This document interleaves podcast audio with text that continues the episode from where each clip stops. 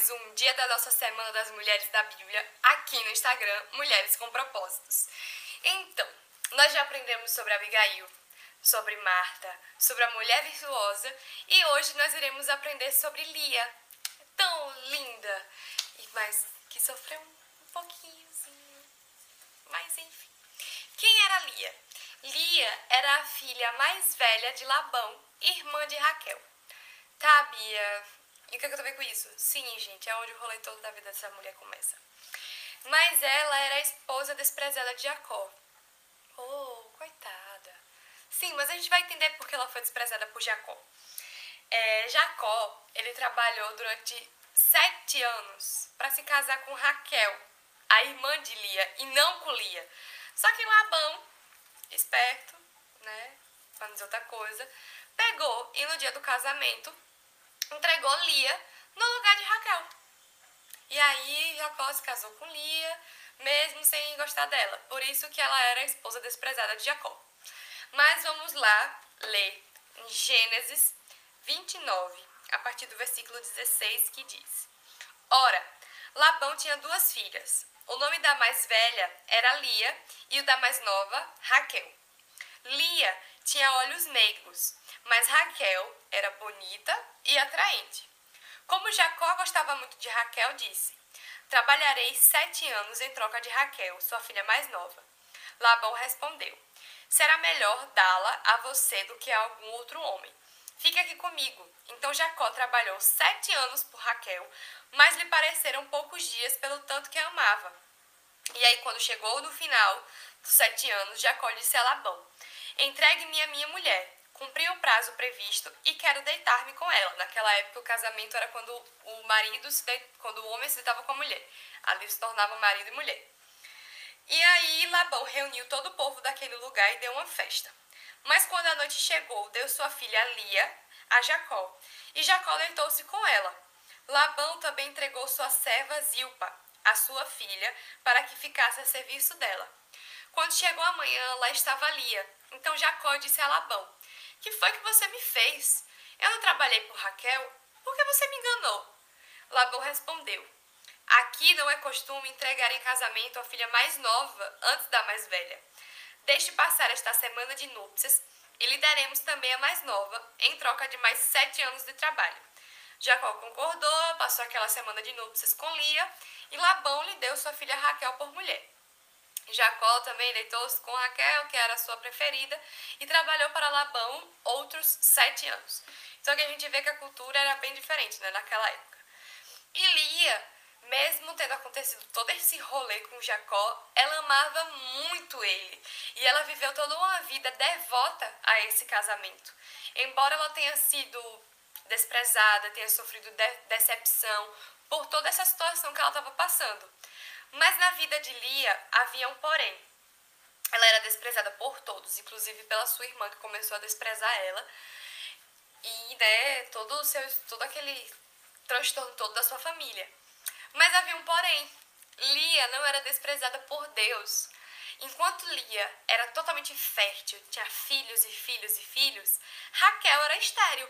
Então aqui a gente vê que Deus estava cuidando de Lia. Deus ouvia as as orações de Lia. Deus via quando Lia chorava, Deus via quando Lia se angustiava, e por isso Deus transformou Lia tão fecunda a ponto dela ter mais filhos do que a própria irmã, que era o amor da vida de Jacó. E aí, vamos lá. A Bia e por que Lia é tão importante?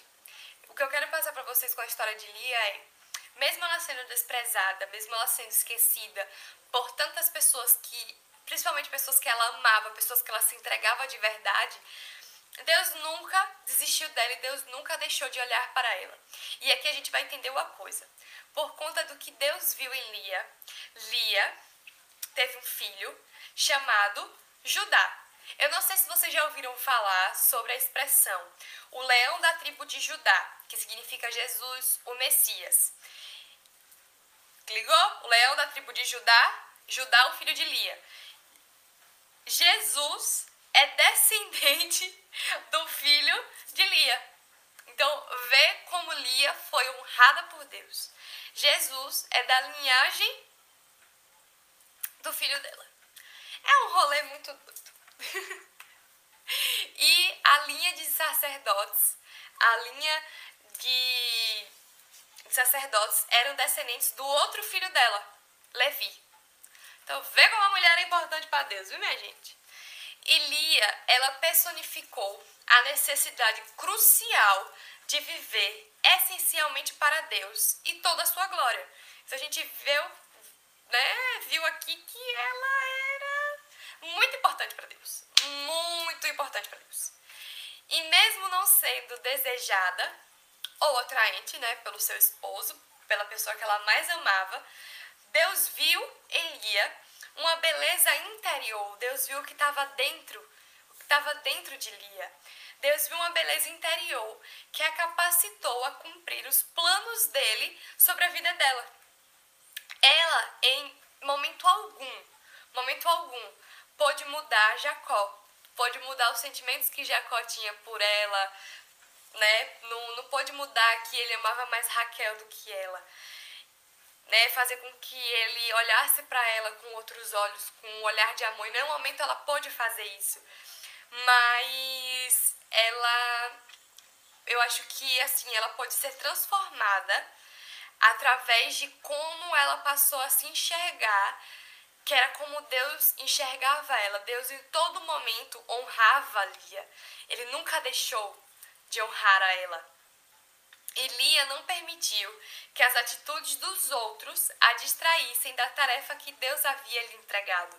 Então, em nenhum momento ela foi negligente com as coisas que Deus tinha entregado em, tuas, em suas mãos. Então, o que a gente pode aprender com Lia? A gente pode aprender que pode todo mundo nos desprezar, pode todo mundo nos esquecer, mas Deus, o nosso Pai, nunca irá nos desprezar, nunca irá nos esquecer. Segundo, é melhor acreditar e se ver, se ver como Deus nos vê do que se preocupar com os outros vão enxergar você. Terceiro, ter um coração de serva, ter um coração obediente traz muitas e muitas e muitas e muitas maravilhas. Quarto, nunca, nunca, em hipótese alguma, se auto-flagele por aquilo que as pessoas fazem com você. Mas creia e viva através de todas as coisas que Deus diz para você sobre quem você é. Então quero ter um relacionamento tão profundo com Deus a ponto de você entender enxergar todas as coisas que Deus quer entregar na sua vida. Então hoje a gente fica aqui com a história de Lia, foi um pouco curta, mas para mim foi a que a gente mais aprendeu, né? E é isso. Até amanhã, amanhã vai ser o último dia da nossa Semana das Mulheres da Bíblia. E amanhã tem surpresas, é como dizem, o melhor vinho fica pro final. Então espero vocês aqui amanhã. Um beijo!